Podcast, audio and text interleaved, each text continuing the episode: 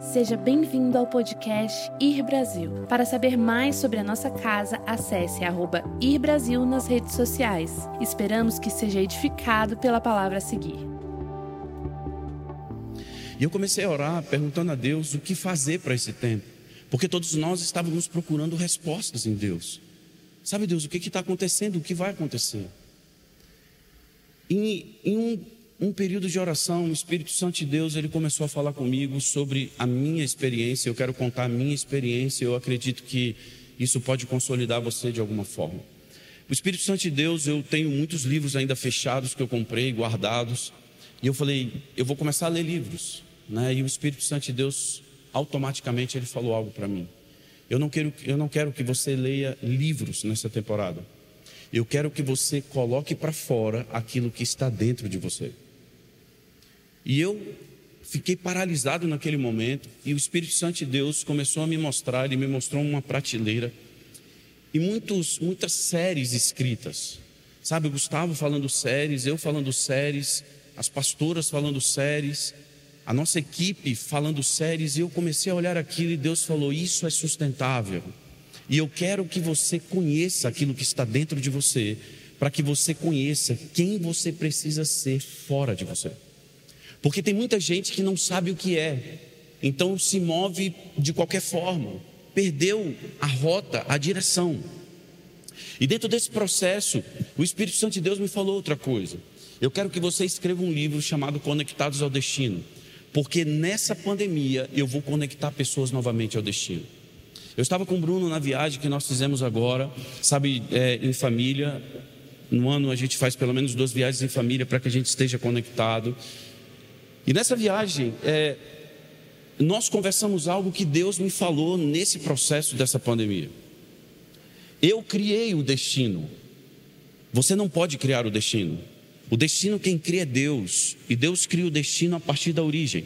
Sabe, eu e o Bruno, a gente conversando na mesa, automaticamente, aquela chave que Deus tinha me dado, Deus falou: Eu quero que você preste atenção nisso. Eu criei o destino e você é quem faz as escolhas. E Deus ele botou na minha mente algo e eu quero dar um exemplo, mais ou menos assim. O destino é como eu sair daqui e eu quero ir ao conjunto nacional. Quando eu clico destino, o destino me dá uma rota. A rota está criada, porque existe um destino, certo? Só que a escolha de seguir a rota é minha. Eu posso querer ir pela L2, que me leva até o Conjunto Nacional, que é a rota original, ou eu posso decidir pelo Eixão e eu posso chegar ao Conjunto Nacional. Só que a escolha de ir pelo Eixão é minha, a escolha de ir pela L2 é de Deus. Então, Deus me dá o poder da escolha sobre o destino que Ele criou para mim, certo? E diante disso, o Espírito Santo de Deus, ele começou a falar comigo algumas coisas sobre isso. Eu comecei a escrever um livro, o livro ficou pronto. O Gustavo está fazendo o prefácio. Eu espero que ele termine o prefácio, que ele está demorando mais a fazer o prefácio do que eu escrevi o livro. Então, isso é uma pressão que eu estou fazendo sobre ele, para que ele solte logo esse prefácio desse livro, para que esse livro possa chegar a você, porque eu acredito que você, lendo isso, você vai aprender algumas coisas. Eu sei que Deus, de alguma forma, vai aliviar o fardo, o jugo vai ficar, sabe, o fardo vai vai ficar leve, o jugo suave, eu tenho certeza que você vai poder entender o destino, a rota e a escolha que você vai fazer para chegar no final. Vai ser a melhor escolha que você possa ter na sua história. E diante disso, sabe, falando sobre, sobre tudo isso e conversando com Deus sobre isso, o Espírito Santo de Deus começou a me falar, sabe, muito sobre esse tempo. E quando ele começa a me falar sobre esse, esse tempo, eu comecei a escrever algumas séries. E aí a primeira série que eu escrevi foi a série Destino. E sobre a série Destino, eu comecei a, enxergar dentro da série Destino a série, sabe, Cultura. E dentro da série Cultura, Deus me mostrou a série Autoridade. Eu pregando para vocês aqui no online. E aí Deus me mostrava dentro disso. E eu chegava em casa, era muito louco. É como se fosse um Matrix, mano. É como se fosse aquele filme do Transformers, sabe? Quando você vê e sai aqueles códigos, aquelas coisas. E eu comecei a escrever de madrugada muitas coisas. E dentro da série Dentro da série Autoridade nasceu a série Identidade que eu escrevi. Ou melhor, dentro da série Identidade sai a série Autoridade, e de dentro da série Autoridade agora nasceu a série Novos Recomeços. E eu vou falar sobre essa série Recomeços agora, eu vou começar lá no sábado, que eu quero falar sobre ela. E dentro de tudo isso, sabe, nessa série nova que eu estava escrevendo, o Espírito Santo de Deus, ele me levou à primeira mensagem que foi escrita na série Cultura. E essa noite, então, eu quero falar para você sobre. É, na série Cultura, nós temos cinco mensagens que você vai ver lá no canal do YouTube da igreja. E eu quero falar sobre uma cultura saudável, ou melhor, uma cultura, uma cultura saudável e sustentável.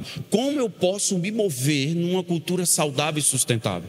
E diante disso, quando eu comecei a escrever essa série, o Espírito Santo de Deus, ele me levou na criação de Adão. Quando Deus cria Adão no jardim do Éden.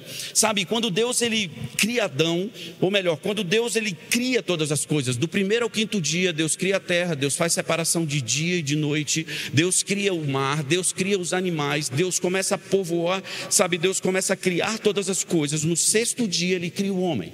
E quando Deus cria o homem, ele sopra sobre o homem, ele cria o homem a sua imagem conforme a sua semelhança, e ele sopra sobre o homem o fôlego da vida. O fôlego da vida é o fôlego do próprio Deus. Então Deus sopra Deus para dentro do homem, que é a sua imagem e semelhança. E Deus sopra o seu espírito para dentro do homem. O homem ele abre os seus olhos e ele enxerga Deus. E aí tem uma área dentro do homem que chama-se entendimento. Ali nasce, sabe, 2 Coríntios 4:4 4, eu acredito que Deus começa a dizer: Eu quero que essa passagem esteja em 2 Coríntios 4,4. Sabe, o Deus desse século ele vem para cegar o entendimento. Só que o entendimento de Adão era puro, porque não tinha informação no seu entendimento. Então, Adão, quando abre os seus olhos, a face de Deus ela passa para dentro do entendimento de Adão. Se você vai a 2 Coríntios 4,4, você vai ver que a face de Deus, o Deus desse século, ele quer cegar o entendimento. Por quê? Porque o entendimento é o lugar onde a face de Deus está, e quando você entende quem é Deus, você enxerga como Deus te enxerga. Você consegue se ver como Deus te vê. Então, diante disso, quando Deus cria Adão, ele sopra o fôlego da vida, Adão abre os olhos, ele enxerga Deus, a face de Deus, ela passa para dentro do entendimento de Adão. Adão, então, ele está dentro do jardim do Éden. O que era o jardim do Éden? Um lugar seguro que Deus coloca Adão, porque dali Deus faria o planejamento agora do céu invadir a terra, ou melhor, todos os espaços que Deus agora fosse criando dia após dia, Deus então estabeleceria sobre a vida de Adão, sabe, um comportamentos, hábitos, e eu vou falar sobre isso, mas Deus queria tirar atitudes de dentro de Adão. Para que Deus pudesse tirar essas atitudes, Adão então teria que escolher pelo entendimento. Então, Adão não escolhe Deus porque ele viu Deus, Adão escolhe Deus porque ele entende quem é Deus. Quando eu tenho intimidade com Deus, eu não simplesmente eu converso com Deus, eu entendo que ele é o meu caminho, ele é a minha origem, ele é a minha verdade, Ele é a minha vida, Ele é a minha direção.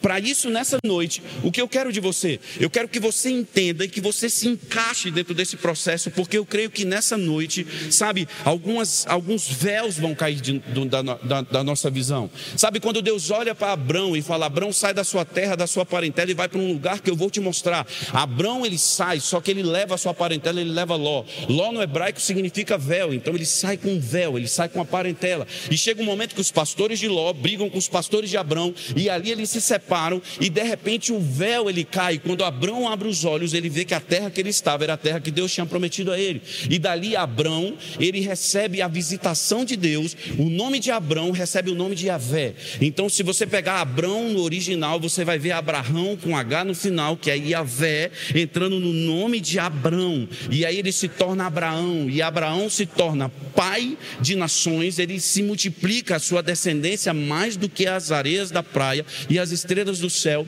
e ele se torna pai de uma geração onde ele simplesmente cuida dessa geração e o seu filho marca, sabe, toda a história, porque foi um homem que achou águas profundas no deserto. Aonde eu quero chegar com isso? Eu quero chegar aqui. Quando Deus sopra sobre Adão, Adão começa a caminhar no jardim do Éden. O primeiro dia passa, e aí simplesmente Deus olha para Adão e diz: Ei, a partir de agora eu preciso criar em você um comportamento repetitivo. Então, todos os dias, a viração do dia, às 18 horas, sabe, na viração do dia para nós aqui, às 18 horas, Deus vem visitar Adão e Deus ia visitar Adão. Então, Adão ia se encontrar com Deus, porque Adão queria, sabe, Deus, ele queria que Adão continuasse olhando para Deus pelo entendimento e que ele pudesse, então, quando ele recebesse algum tipo de comando de Deus, ele pudesse fazer exatamente como Deus gostaria que ele fizesse. Um comportamento repetitivo de todos os dias, sabe, criou em Adão um hábito consolidado. Então, um comportamento repetitivo, ele cria em nós um hábito consolidado. O que é o hábito? O hábito agora é o prazer que eu tenho de visitar Deus, porque visitar Deus era bom para Adão. Então, Adão, quando visitava Deus, Deus simplesmente conversava com ele tudo aquilo que ele gostaria de fazer nele e através dele. Então, Adão, ele vai no primeiro dia, ele vai no segundo, ele começa a visitar Deus, isso se torna um hábito consolidado. E depois de um hábito consolidado, o que Deus queria fazer na verdade era estabelecer uma cultura saudável e sustentável no jardim do Éden, para que ele pudesse espalhar isso através do seu reino pela terra. O que Deus tem pedido de mim e de você nesses dias de pandemia é que possamos ter um comportamento repetitivo. Porque um comportamento repetitivo, ele cria em nós algo extremamente impactante. Ele cria em nós, sabe, a, a, a, a o desejo de sair e se encontrar Deus. Quando a Bíblia fala, entra para o seu quarto e fecha a sua porta e converse comigo sobre os seus segredos, o que Deus está dizendo? Eu vou tirar de você um comportamento repetitivo. Você vai entrar para o seu quarto e você vai criar um hábito consolidado. Nesse hábito consolidado, eu vou criar uma cultura sustentável e saudável através de um ambiente seguro para que duas coisas nasçam na sua vida. E essas duas coisas, elas começavam, então começaram a nascer no coração de Adão. Uma é a decisão. A decisão, ela só pode ser tomada se há clareza. O que é decisão? Decisão é quando você tem clareza naquilo que você vai fazer. Quando a cultura se tornou sustentável e saudável, Adão então, ele entende que aquilo, a decisão que ele iria tomar, era clara, então automaticamente Deus desperta o próximo estágio, a definição. O que é a definição? A definição era onde Adão teria que derramar as suas forças para que o processo de Deus se tornasse sustentável e saudável por onde ele passasse nos relacionamentos que ele teria com Deus. Sabe, lendo um estudo um estudo de uma universidade americana sobre o comportamento humano. Duas coisas me chamaram a atenção. A primeira coisa que me chamou a atenção é que, dos 100% das conversas que nós temos conosco mesmo, Alessandro conversando com Alessandro, Mara com Mara, dos 100%, 97% não servem para nada. Simplesmente 3% nós aproveitamos e caminhamos sobre esses 3% e somos o que somos aqui. Alguns gênios, eles passam da média. Mas imagina se nós fôssemos o inverso. Se 97% daquilo que conversamos conosco servisse para simplesmente mergulharmos no next level da nossa vida, nos próximos estágios em Deus, porque isso daria a nós comportamentos repetitivos, hábitos consolidados e pudéssemos então fazer nos tornar sustentáveis, nos tornar aqueles que estabeleceriam a cultura do reino de Deus por onde passássemos. João Batista, quando olha Jesus pisando no Rio Jordão, ele diz: Ele é o caminho, a verdade e a vida. Eu preparei o caminho e batizei nas águas. Mas aquele homem que vem ali, ele batizará com o Espírito e com fogo. O que é reino no hebraico? Reino no hebraico é poder. Então o que ele estava dizendo? Aquele homem que, via, que vem ali, ele trará poder, ele trará poder através da revelação do Espírito, ele espalhará o fogo sobre todos os lugares, aonde estiver destruído, simplesmente esse homem ele vai trazer comportamentos repetitivos, hábitos consolidados, vai estabelecer cultura saudável e sustentável, e o reino de Deus vai poder se espalhar. Diante disso, sabe, Diante desse estudo, eu olhando isso, eu fiquei pensativo. E a segunda coisa que me chamou a atenção nesse estudo foi que em um dia nós somos pessoas que tomamos decisões, e em cima das nossas decisões, sabe, um homem, durante o dia, ele toma mais ou menos 300 decisões.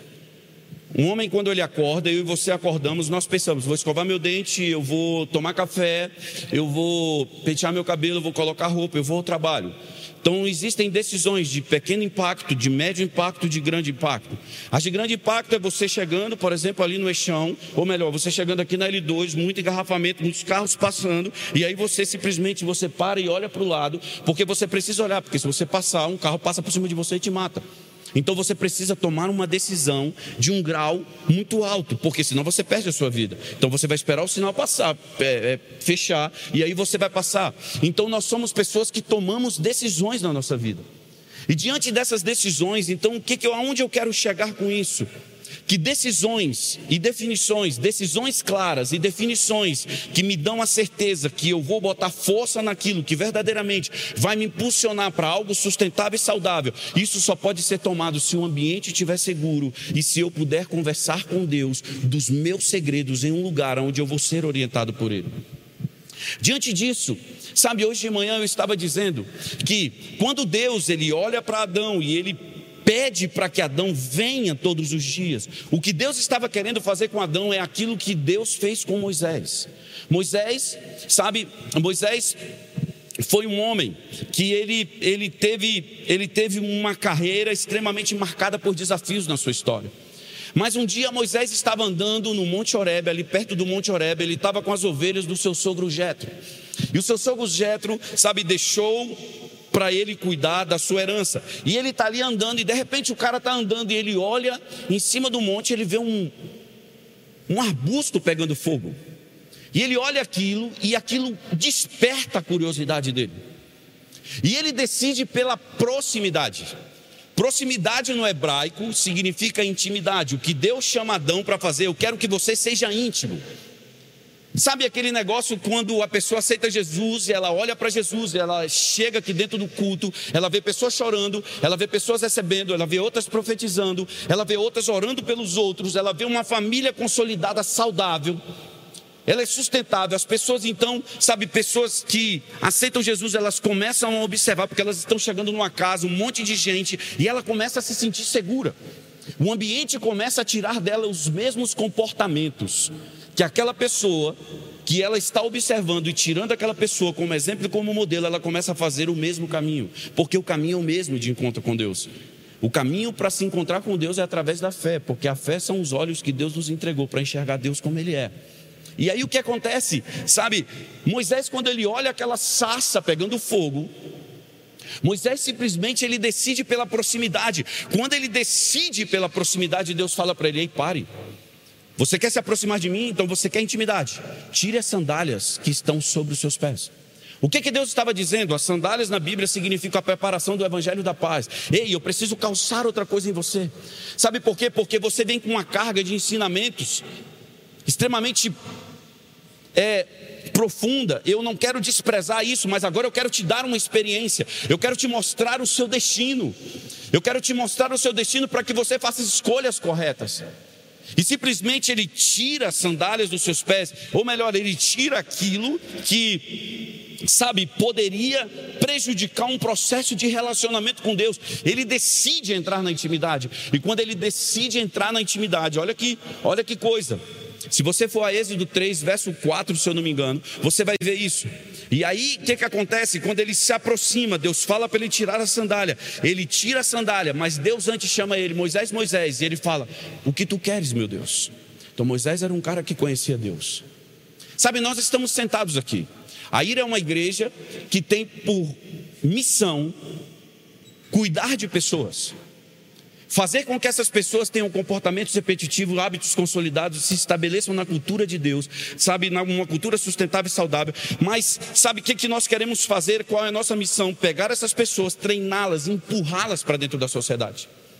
Porque quando eu empurro essa pessoa para dentro da sociedade, o que eu estou fazendo é pegando Deus, sabe, que está na vida dessa pessoa, essas experiências profundas, e eu estou empurrando elas para o púlpito que elas precisam, sabe, que estão, está esperando elas. Porque dos 100% das pessoas que sentam aí, 5% chegaram aqui. E 95% chegaram lá. Então o que, que Deus ele fez através de Jesus? Deus faz através de Jesus, ele alonga o caminho. O que, que ele faz? Ele pega Jesus, ele não coloca Jesus dentro de uma sinagoga ou pastor de uma igreja. Ele pega Jesus e coloca Jesus para falar para o mundo. Nós somos a geração que veio depois de Jesus. Jesus deixa de ser unigênito, ele passa a se tornar, ele se torna primogênito. Ele é pregado na cruz como o último Adão. Então quer dizer, ele se torna a pessoa que daria para mim e para você um caminho sustentável. E Jesus então ele diz diz: Ei, eles farão obras iguais ou maiores do que eu fiz. O que Jesus está dizendo? Eles são os meus herdeiros, eu vou deixar herança. E dentro dessa herança, o que, que Deus faz? Deus deixa conceitos, Deus deixa caminhos, e Deus fala bem assim: caminhe por isso. E diante desse caminho, eu quero que vocês façam obras iguais ou maiores do que eu fiz. Quando Deus olha para Moisés ali em cima daquele monte, que ele tira as sandálias, ele decide pela proximidade, ele se aproxima de Deus. Quando ele se aproxima, Deus fala: Ei, olhe lá para baixo. Você está vendo aqueles cativeiros que estão lá embaixo? Existe um povo, 3 milhões de pessoas presas naquele cativeiro, naqueles cativeiros. Você será o libertador, você será a chave que vai abrir aquelas portas daqueles cativeiros. Por 400 anos aquele povo está preso. E você será a chave de libertação daquele povo. Para isso você decidiu por algo. Você decidiu pelo que Adão decidiu, você decidiu pelo que José decidiu, você decidiu porque, sabe, pelo que outros homens decidiram, você decidiu pela intimidade. E eu quero dar um parêntese aqui hoje. Talvez você esteja sentado aqui nessa pandemia, quando Deus colocou dentro de casa, sabe para que, que Deus, sabe por que, que Deus fez isso, eu creio? Para nos desacelerar da aceleração automática que o mundo nos coloca. De fazermos as coisas acelerando, sem perguntar para Deus se pode ou se não pode, nós vamos carregando como um touro valente que consegue carregar peso nas suas costas, sabe, rodando seis pratos ao mesmo tempo, fazendo um monte de coisa ao mesmo tempo, e simplesmente Deus está dizendo: ei, pare, Existe uma cultura sustentável e saudável. Não são muitas coisas ao mesmo tempo que vai te fazer, sabe, se tornar o grande vitorioso que você quer ser. É sobre uma cultura sustentável e saudável. O que, que Deus quer em primeiro lugar comigo e com você? Um relacionamento profundo com Ele. Porque Moisés, quando se encontra com Deus, sabe o que, que aconteceu? Automaticamente Deus coloca ele no destino e a rota ela é programada. As escolhas de Moisés iriam fazer com que ele se tornasse libertador ou não. O que Deus fez conosco, nos colocou dentro da nossa casa, voltamos para cá de uma forma diferente. Eu tenho certeza que quando você entrou naquela porta, você entrou com expectativa no seu coração, a primeira vez que você se sentou aqui de uma forma diferente. Você não é igual, o mundo não está igual, você liga a televisão, nada está igual, as notícias que você ouve não são iguais, os seus amigos não estão iguais, os restaurantes não estão iguais, os relacionamentos não estão iguais, o casamento não está igual, os filhos, o tratamento com os filhos não está igual, sabe, as rodas de conversa não são mais iguais. O que é isso? Deus dizendo para você: ei, preste atenção, está na hora de reconectar uma geração a mim. Está na hora de reconectar uma geração a mim. E para isso precisa-se de ambientes seguros, para isso precisa-se de clareza, para que as minhas forças sejam colocadas em lugares onde verdadeiramente eu vença. Não eu, não naquela frase eu talvez vou vencer, não, você vai vencer. Você sabe por quê? Porque quando eu entendo o meu destino em Deus, Deus me mostra o meu próximo estágio com segurança. Eu não fico tentando. E na série Cultura, as mensagens que eu mais recebia é o seguinte: cara, eu decidi na minha vida de uma forma imatura. Eu me casei errado. Eu estou andando com as pessoas erradas. E eu saía, eu ficava muitas vezes em crise, porque eram tantas mensagens, eu tinha que responder todas elas. Gente, quantas vezes eu saí daqui, cheguei ali no estacionamento, a minha esposa está vendo aí no online, ela é testemunha. Eu chegava ali no estacionamento, eu tinha, pastor Gleice, no final, centenas de mensagens ali, as pessoas dizendo: me ajude, eu preciso viver com clareza o destino que Deus tem para mim. Querido, preste atenção, Deus te colocou nessa geração e por um tempo nós vamos passar na terra para que, sabe, nós possamos dar com clareza o destino que as pessoas precisam ter se elas não conseguem se relacionar com Deus. Nós temos uma obrigação, essa geração enxergar Deus em nós e Deus através de nós. Nós temos uma obrigação, nós temos que vencer o pecado e dizer ao pecado: sabe, eu tenho decisões claras porque eu estou num ambiente seguro, então eu sei que as minhas definições, aonde eu vou colocar força a partir de agora, vai trazer Deus para os lugares onde eu estou. As pessoas começaram a sonhar. Depois das ministrações, as pessoas começaram a sonhar e elas começaram a mandar, e eu falei, cara, como é que eu vou decifrar esse sonho? E as pessoas mandando sonhos, e eu comecei a entender que, sabe, Algumas pessoas estavam decidindo imaturamente nas suas histórias. Elas não estavam decidindo pela proximidade que Moisés fez. Sabe, elas não estavam tirando as suas sandálias. E aí, sabe o que, que acontece? Então, quando eu não decido pela proximidade, eu crio uma história paralela à história original que Deus criou para mim. E você sabe o que, que acontece? Na história paralela, eu comando o processo. Na história original, eu me torno o filho que sou dirigido pelo meu pai.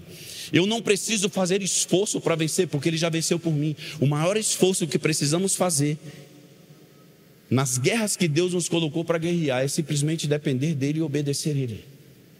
Porque a habilidade não está naquilo que você aprendeu, a habilidade está naquilo que você depende, ou que você dependeu, ou está dependendo. E diante disso, sabe, eu comecei a entender que quando eu decido sem clareza, eu defino imaturamente. Eu crio subculturas. O que são subculturas? Histórias paralelas às histórias originais que Deus criou. Adão no jardim do Éden, quando Deus enxerga que Adão estava só, o próximo passo do sol, Fabiano, é solidão e depois vem a depressão. Deus pega Adão e coloca ele num sono profundo. Sono profundo no hebraico significa voltar para dentro de Deus. Deus pega Adão e coloca ele novamente dentro dele. Dentro de quê? Da origem. E aí Deus simplesmente tira de dentro da origem que Adão estava, Deus tira Eva. E quando Adão acorda a segunda vez, agora no jardim do Éden, tem uma mulher ao seu lado. Quando Eva decide comer da árvore do conhecimento do bem e do mal e não comer da árvore da vida, é porque Adão, que era a voz de Deus para Eva, ele deixou de expressar a sua voz. Sabe o que, que acontece? Ele não ensinou para ela ter um comportamento repetitivo para que se tornasse um hábito consolidado e ela vivesse numa cultura sustentável e saudável.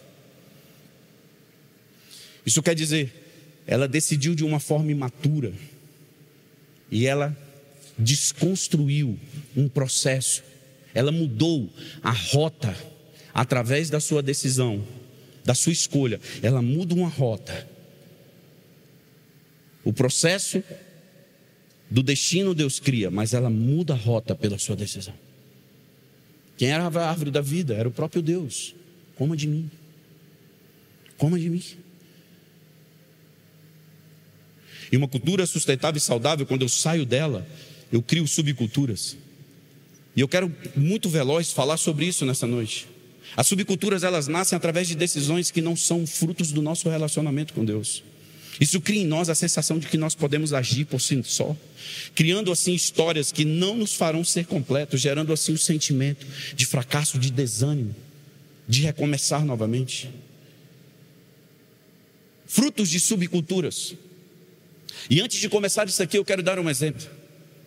Gideão, quando ele chega para lutar contra os Amalequitas, ele leva 32 mil pessoas com ele.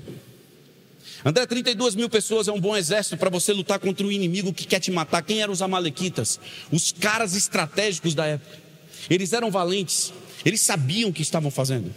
Eles fizeram uma leitura de Gideão e das pessoas que estavam com ele, eles tinham as estratégias para picar o cara na espada, mano. E simplesmente Deus, ele olha para ele, ouça aqui, você vai criar uma subcultura, Gideão, e eu preciso passar no seu caminho. E Deus olha para ele e fala bem assim: Ei, você está levando gente demais. Deus não disse que Gideão perderia a batalha contra os Amalequitas, mas Deus disse: tem muita gente caminhando com você. E sabe o que, é que vai acontecer? Se você continuar com essas pessoas, você vai vencer na guerra contra os Amalequitas. Só que essas pessoas vão impedir de você reconhecer quem te deu a sua vitória. E quem te dará a sua vitória sou eu. E Deus diz para ele: mande os covardes e os medrosos irem embora 22 mil saíram e voltaram para suas casas.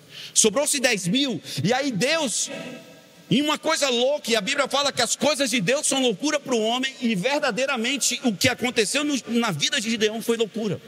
Um exército poderoso do outro lado, e simplesmente o cara perder 22 mil soldados, André. E aí, Bruno, sabe o que, que acontece? O cara vai lá e Deus fala: agora você vai pegar esses 10 mil e você vai levar para beber água. E os que chegarem e agacharem, lamberem a água como cachorro, esses são os que você vai levar com você para a batalha.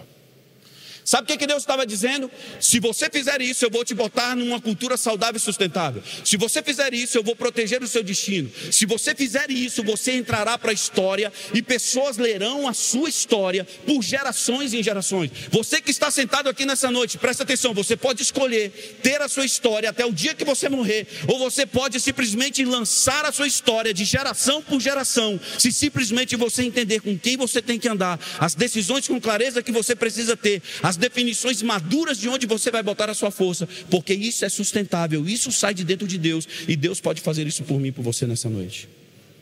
Sabe o que, que acontece? 300 pessoas lambem a água como cachorro.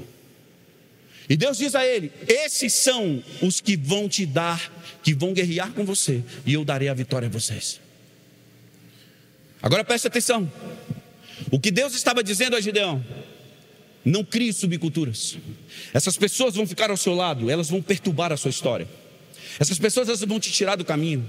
Elas vão te dar a sensação que você é um guerreiro forte, que você depende deles. As maiores guerras da sua vida, Deus já venceu por você. E sabe o que, que Deus quer? Deus quer que você ande com pessoas que não vão te abandonar em uma parte da sua história onde você está num momento de decisão profunda com Ele. O que Gideão fez simplesmente foi andar com as pessoas que venceriam a partir da sua vitória. Eles não venceriam, simplesmente usariam Gideão para vencer. E sabe o que, que acontece? Muitas vezes, e falando na série Cultura aqui, pessoas começaram então a mandar mensagem dizendo: Meu Deus, eu estou andando com pessoas que me abandonaram no meu destino.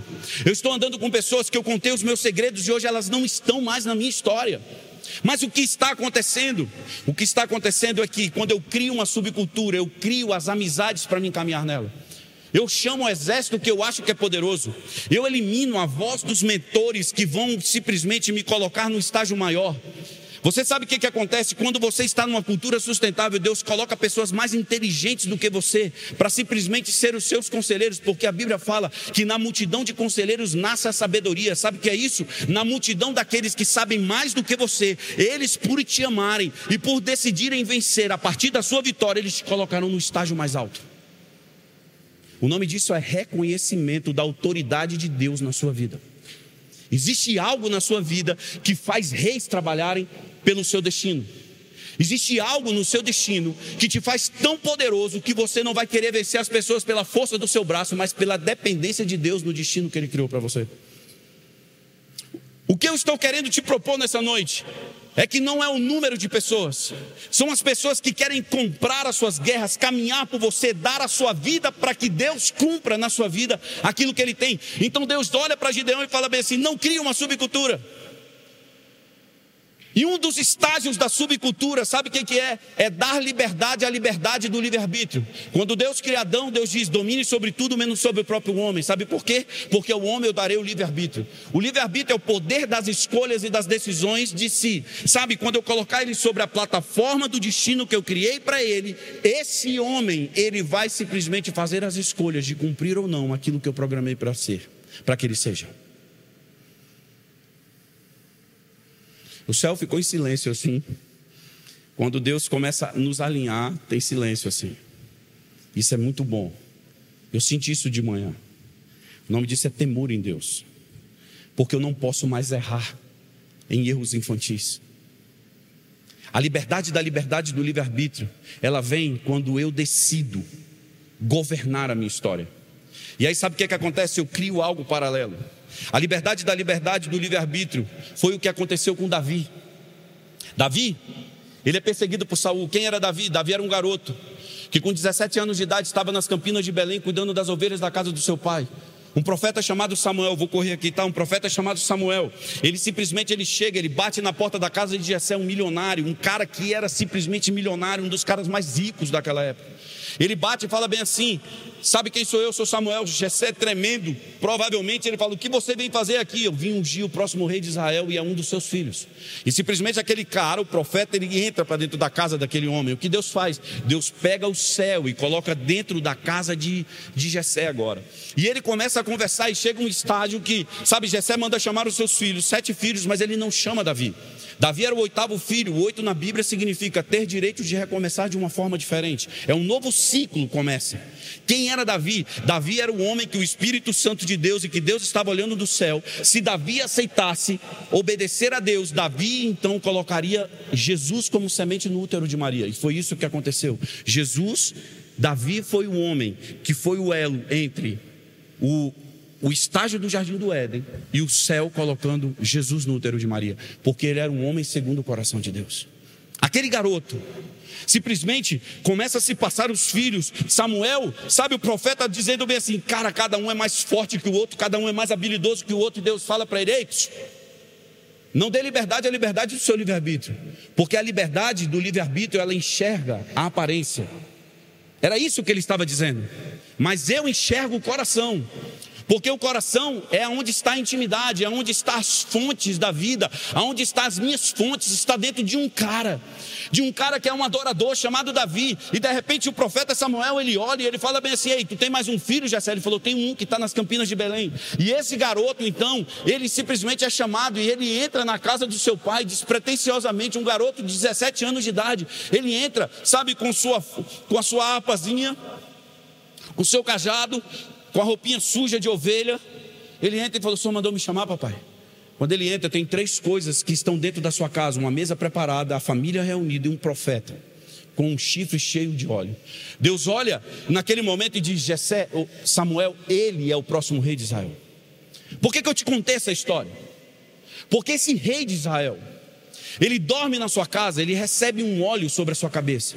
Pastor Gleison, ele dorme numa cama, ele volta para o seio da família. Deus cria o jardim do Éden e coloca uma família lá dentro.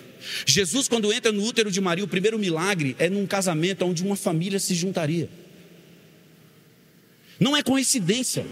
Tudo começa na família. Quando tem a pandemia, as famílias se reúnem. O que Deus está dizendo? Ei, eu quero colocar todo mundo novamente no destino que eu criei para eles.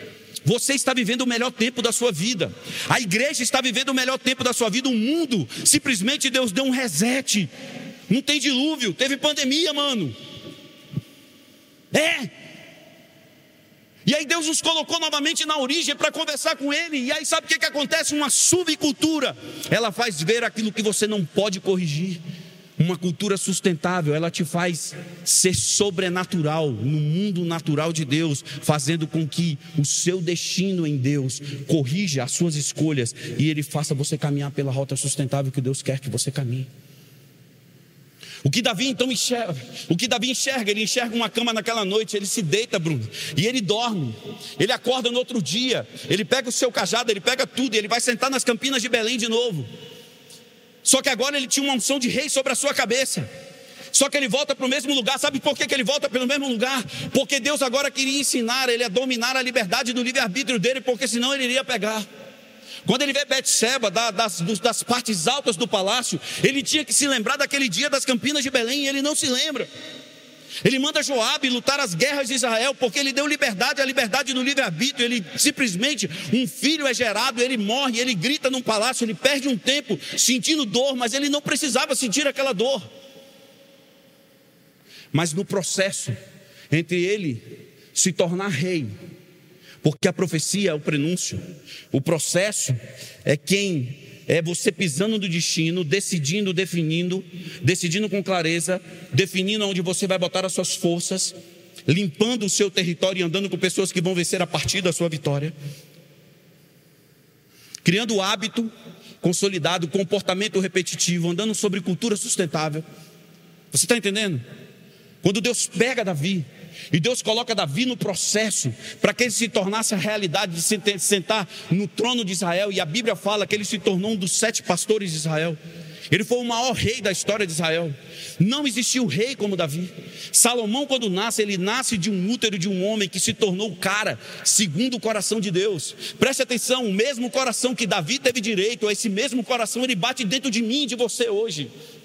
O que eu estou querendo te propor nessa noite é que se você entrar para um processo de uma cultura sustentável, você não terá mais direito, você se tira, ou melhor, você simplesmente sai do direito de andar sobre a liberdade do livre-arbítrio, julgar como eu quero julgar, mas andar com a pessoa segunda milha, porque eu acredito que eu vou conhecê-la melhor do que simplesmente eu olhar e achar que ela é isso.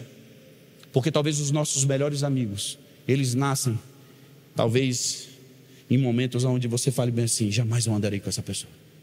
Lá na frente. A paciência de um bom relacionamento com Deus nos faz ver os tesouros que Deus colocou dentro daquela pessoa, que te farão, que na verdade ele é uma parte de uma ponte para que você continue obedecendo a Deus, fazendo as escolhas corretas e andando no destino que Deus tem para você. Esse Davi, para dominar a liberdade da liberdade do seu livre-arbítrio, ele está dentro de uma caverna, porque agora ele está perseguindo, sendo perseguido por Saul, porque Saul não aceitava que ele fosse rei de Israel. E aí sabe o que, que acontece? Ele está dentro de uma caverna escondido, Saul está do lado de fora, ou melhor, um exército com 3 mil pessoas do lado de fora da caverna. Saul não sabia que ele estava escondido lá dentro. E Deus coloca Saul no destino de Davi, porque Deus agora queria tirar de Davi uma atitude diferente. Não uma atitude, ou melhor, Deus estava querendo alinhar para que ele não fosse criador de subculturas. Histórias paralelas, subculturas criam identidades falsas. A falsa honra, sabe o que é a falsa honra? Eu olho para ele e eu acho que ele tem algo que eu me interesso, eu uso ele até eu ter o que eu me interesso e depois eu deixo no caminho e vou procurar a próxima. Existem pessoas assim. Isso são frutos de subculturas. Eu uso pessoas para me vencer e depois eu elimino essas pessoas do meu caminho. Isso não faz parte do caráter de Cristo, não é esse caráter que ele tem para a igreja. Porque aquele que vira a mim, de maneira nenhuma lançarei fora. Então ande na velocidade do mais lento. Essa foi a ordem de Jesus para os seus discípulos. Porque todos para mim são importantes. Todos são importantes. Sabe o que, que acontece? Davi, ele está agachado aqui, ó. Dentro da caverna. Saul ele entra, passa na sua frente. Ele vai aliviar o seu ventre. O exército lá fora, com as suas espadas afiadas. Davi ele olha. E sabe o que, que acontece? Os soldados de Davi, que lá na frente se tornariam os gaditas. Sabe quem eram os gaditas de Israel? Quando você vai no cenáculo, você desce uma escada e você vê a história do rei Davi, você vai ver a história dos gaditas. Os gaditas foi o exército mais temido de Israel. Eles manuseavam as espadas com as duas mãos na mesma velocidade e habilidade. Eram caras temidíssimos, Fabiano. Eram os caras que quando os gaditas, está na Bíblia. Os gaditas quando chegavam nos portais da cidade, as autoridades iam à, à porta da cidade perguntar o que vocês vieram fazer aqui.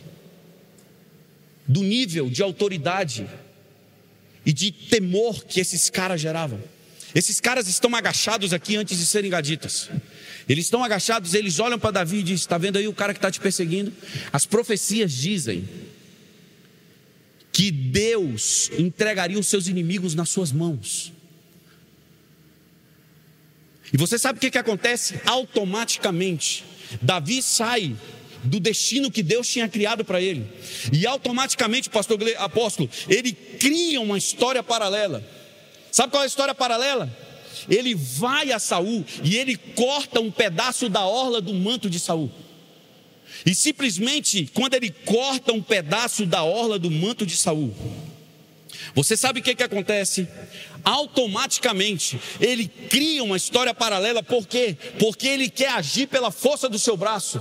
E olha o que, que a Bíblia fala em 1 Samuel 24, verso 5: Mas Davi sentiu bater-lhe o coração de remorso por ter cortado a ponta do manto de Saul. Davi estava próximo de se tornar rei de Israel.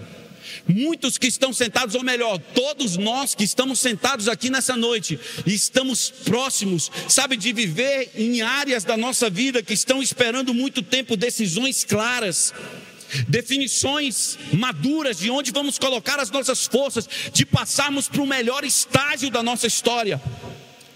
Porque no seu destino em Deus você não faz currículo para arrumar emprego. Deus simplesmente ele mostra a sua habilidade, como ele mostrou de Davi, quando Saul manda buscar nas campinas de Belém, dizendo: Eu preciso ouvir uma harpa. E só tinha uma harpa que tocava naquela época que poderia acalmá-lo, era Davi. Então Davi sai das campinas de Belém e ele pisa no palácio que era direito dele, porque ele era o próximo rei de Israel. Era direito, mas ele não poderia tomar posse porque o tempo dele não tinha chegado, porque ele estava no processo para se tornar realidade. Então talvez o processo é o casulo, o casulo é escuro, parece que você está esquecido, é apertado, mas é onde se formam as asas. As asas de uma borboleta se formam num casulo apertado, onde o esquecimento parece que ele não se lembra, nem o esquecimento se lembra de você. Mas é um processo, onde você olha para o lado e fala assim, por que, que ele está voando e eu estou dentro de um casulo? O que Deus estava dizendo para Davi, não reclame do seu casulo. Davi, ele corta a orla e ele se sente simplesmente angustiado, ele se sente com remorso. Olha o verso 6. E então disse aos seus soldados: Que o Senhor me livre de fazer tal mal, ao meu Senhor de erguer a mão contra ele, pois ele é ungido do Senhor. Com essas palavras, Davi repreendeu os seus soldados e não permitiu que eles atacassem a Saul. E este saiu da caverna e ele seguiu o seu caminho. E então Davi saiu da caverna e ele gritou: Saul. Sabe quem era Saul? O cara que queria matar ele. O cara que estava possuído, meu irmão, de ódio por aquele cara, porque aquele cara ia tomar o lugar dele. Sabe por que, que as pessoas te perseguem? porque elas sabem que o que você, porque não, deixa eu mudar isso aqui. Não diz respeito a você a perseguição do diabo a você. O diabo enxergou Deus em você. E ele persegue Deus em você. Ele não está perseguindo você. Você sem Deus, você se torna uma morada dele. Você com Deus, você se torna aquele que já venceu ele. É isso. Então não diz a você. O remorso que bateu no coração de Davi é porque Deus estava nele. E quando ele sai daquela caverna, e com essas palavras, Davi ele repreendeu seus soldados e não permitiu que atacasse Saul. Verso 7. E esse saiu da caverna e seguiu o seu caminho. Então Davi saiu da caverna, verso 8, e gritou para Saul: Rei, ó meu rei, meu senhor, o cara que queria matar ele. E quando Saul olhou para trás, Davi inclinou o seu rosto em terra. Sabe o que é isso? Davi se arrependeu diante da autoridade que queria matá-lo, André. Cara, que negócio louco é esse? Será que a nossa alma permite fazer isso? Preste atenção: os inimigos que Deus colocou na sua missão, eles vão te promover, eles não vão te matar. Os inimigos que nós criamos nas nossas subculturas são as pessoas que confiamos e que elas não vencem a partir da nossa vitória, então elas nos usam para ter as suas vitórias e se tornam aqueles que vão gastar a nossa força de pegar a arma e lutar as guerras que Deus não preparou para nós. Eu não sei se eu estou correndo demais, mas é porque tem tanta coisa escrita aqui, eu não vou falar isso. Mas a partir do próximo sábado, com certeza, a gente fala. Verso 9: E depois disse: Porque o rei dá atenção aos que dizem que eu pretendo fazer-lhe mal. O cara começa a dialogar com o cara que queria matá-lo, Patrícia. Hoje, ó rei, tu podes ver com seus próprios olhos como o Senhor me entregou e te entregou nas minhas mãos, naquela caverna. Alguns dos meus lados insistiram para que eu lhe matasse, mas eu poupei. Pois não erguerei a mão contra o meu Senhor, pois ele é meu ungido, é ungido do Senhor sobre a minha vida. Consegue entender isso aqui? Sabe o que é isso aqui, apóstolo? Isso aqui é alinhamento de destino.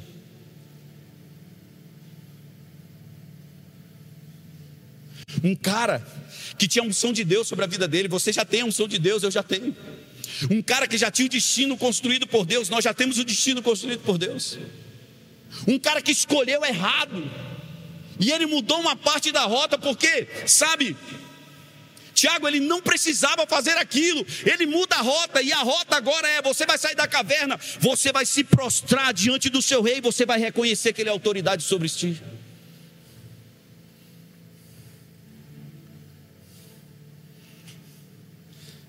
Hoje, rei, tu pode ver com seus próprios olhos que o Senhor me entregou nas suas mãos. Olha, meu pai. Olha o que, é que ele fala para o rei: Olha, meu pai, para esse pedaço do teu manto, em minha mão. Eu cortei a ponta do teu manto, mas eu não te matei. Agora, entende e reconhece, por favor, que eu não sou culpado de fazer-te mal ou de me rebelar contra ti. Não te fiz mal algum, embora estejas à minha procura para tirar a minha vida. Ó Senhor, julgue-me entre mim e ti, o Senhor julgue entre mim e ti, e vingue ele os males que tem feito contra mim mas eu não levantarei a minha mão contra ti. Como diz o provérbio antigo, verso 13: Dos ímpios vêm as coisas ímpias, pois eu não levantarei a minha mão contra ti. Contra quem saiu o rei de Israel? A quem está perseguindo? Eu sou um cão morto, eu sou uma pulga. Está aqui no verso 14.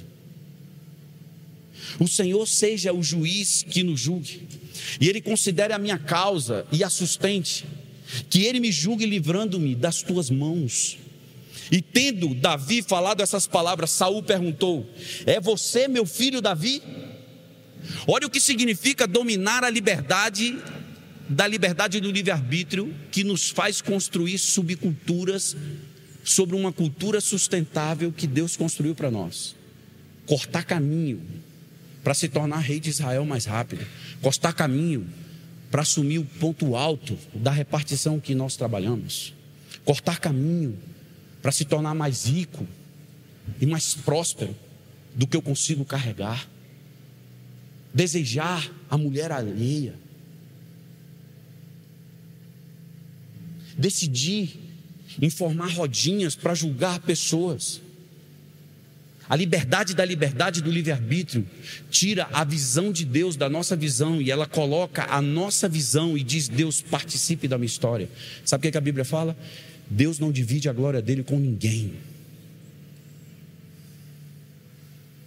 E olha o que que Saul fala.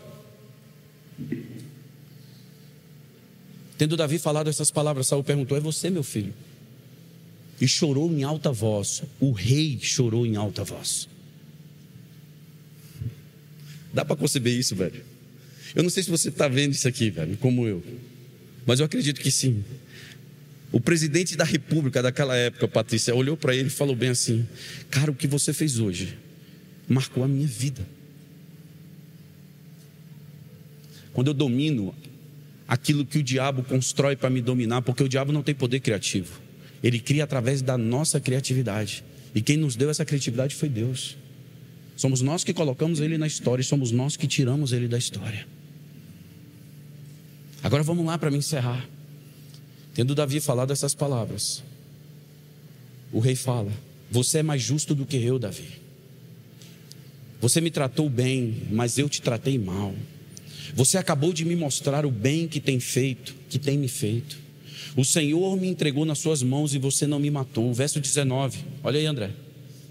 Quando um homem encontra um inimigo, o rei falando para ele, e o deixa ir sem fazer-lhe mal,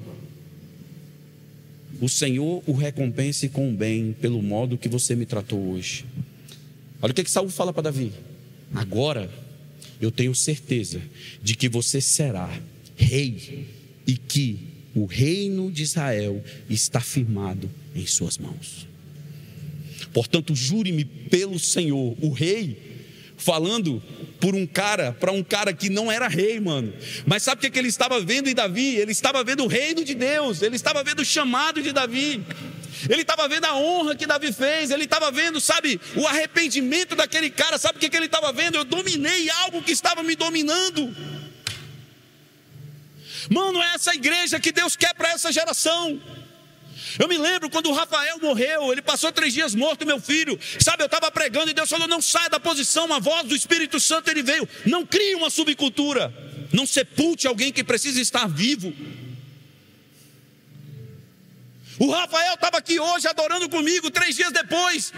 Um garoto gerado nas trompas, ele vive, ele nasce. Uma mulher que jamais poderia ter filhos, três meses de casamento, sentei na beirada da piscina da casa do meu pai aqui no Lago Sul, chorando, em lágrimas, pedindo a Deus: Deus cura a Cris. Aquela noite, um anjo entrou no meu quarto, na madrugada, e ele disse: escreveu no ar assim: o nome dele será Gabriel, aquele que dará boas notícias às nações. Ele é meu, ele será um apóstolo. Assinado o céu, mano. Deus abriu a madre da crise, Deus curou a crise, Deus me deu Gabriel e Rafael. O que Deus estava falando para Davi era o seguinte: ei, eu vou fazer por você, a partir de hoje, que os seus inimigos me reconheçam em você e eu serei através de você. Sabe o que, é que essa pandemia fez? Ele, ela está nos tirando da caverna e nos colocando na frente das pessoas que nós precisamos nos arrepender. Nós não somos um partido político, nós somos o reino de Deus se espalhando na terra. Se você ler sobre a geração milênio, os jovens de 24 a 39 anos, eles já tomaram 70% do mundo. O Brasil, no próximo ano, se tornará o primeiro país do mundo a ser governado pela geração milenial. Uma geração que precisa ver as marcas de Deus sobre aqueles que já tiveram experiências profundas com Deus. Aqui tem uma parte da geração milênio a Poliana ainda está na geração milênio até dia 21 de novembro. Eu estava dizendo para ela hoje: aproveite essa geração, né, André? Aproveite, minha filha. Mas depois o próximo estágio, sabe o que, é?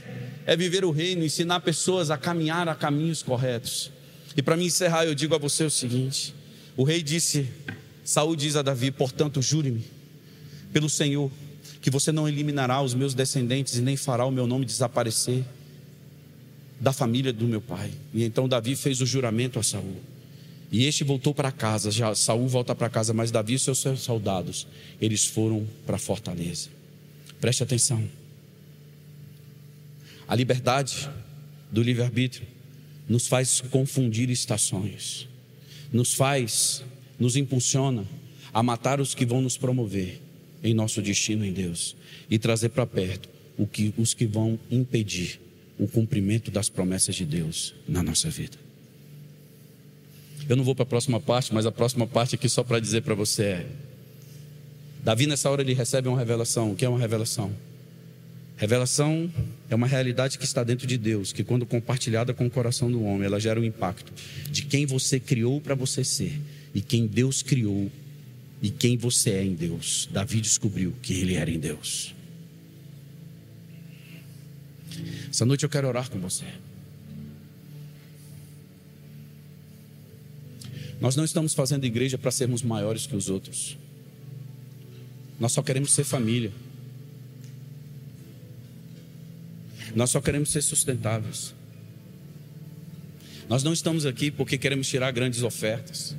Nós só queremos dar conforto para aqueles que chegarem aqui porque ficaram órfãos, porque criaram subculturas e se afastaram de Deus, de terem a oportunidade de se encontrarem com Deus novamente.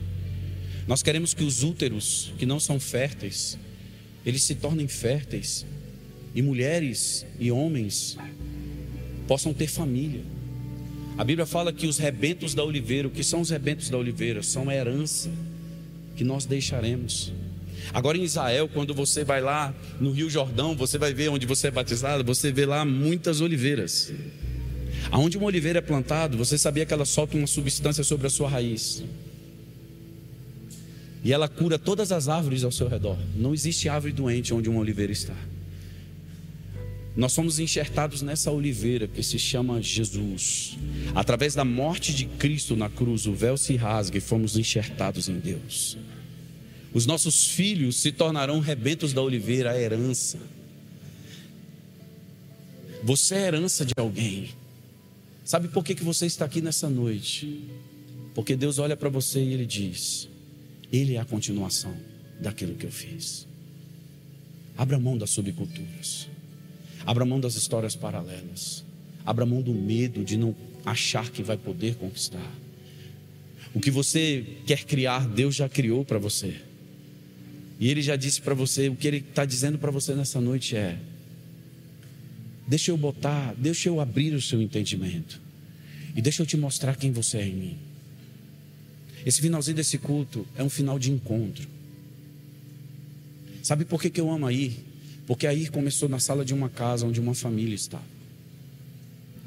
Um dia Deus usou meu pai naquela sala e ele disse: Ei, o mundo vai ouvir o que vocês vão fazer. Nova geração nasceu, andamos pelo Brasil, pelo mundo. As canções elas entraram em hospitais, pessoas eram curadas. Lugares pequenos ficaram cheios, André. Lugares grandes ficaram lotados. Estádios se encheram.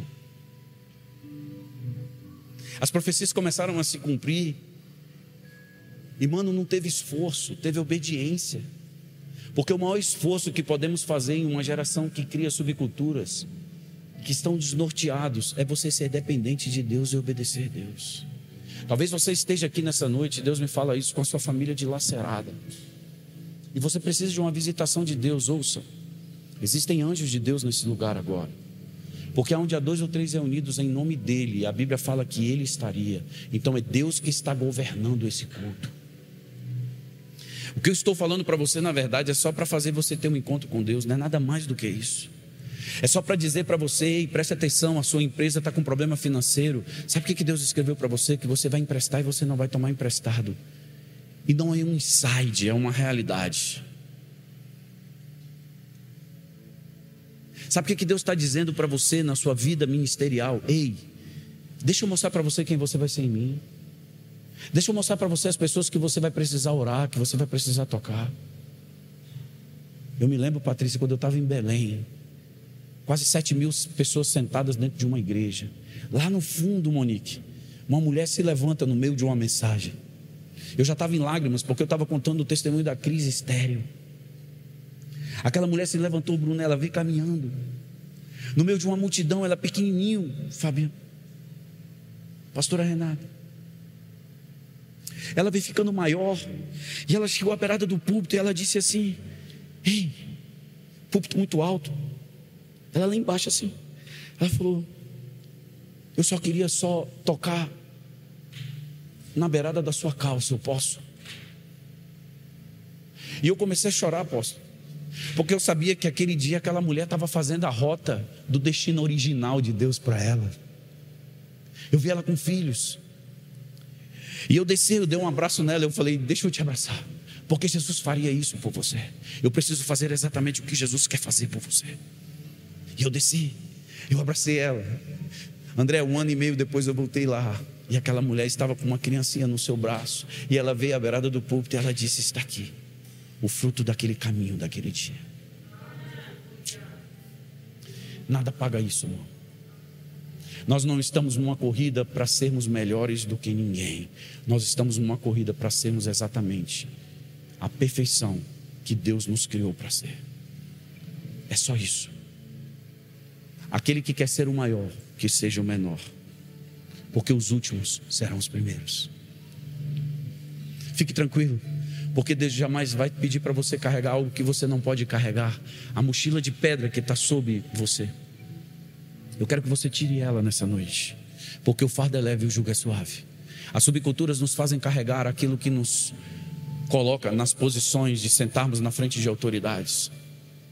Nos últimos 11 anos da minha vida, eu compartilhei a pureza do meu coração em Deus com governos. Sabe o que eu vi? Homens defraudados, querendo fazer coisas certas. Não tem como, André. Nós vamos levantar homens puros dentro desse lugar que vão poder governar a nossa nação. Eles não vão precisar dar cargos para pessoas para poder ter votos. Eles vão precisar simplesmente dizer: Deus me mandou fazer isso. Famílias que vão poder entrar em lugares como a Monique tem, um lugar para recuperar pessoas, como o João Marco tinha o desafio jovem, eu acho que existe ainda o desafio do pastor Galdinho, meu Deus. Pessoas desesperadas com depressão, uma doença do século. E nós simplesmente podemos fazer o que Deus fez pelaquela mulher com fluxo de sangue, tocar naquela mulher e dizer: Ei, saiu virtude de mim, alguém me tocou. Alguém precisa nos tocar nessa noite, mas nós precisamos tocar em alguém nessa noite. Eu quero orar com você nessa noite.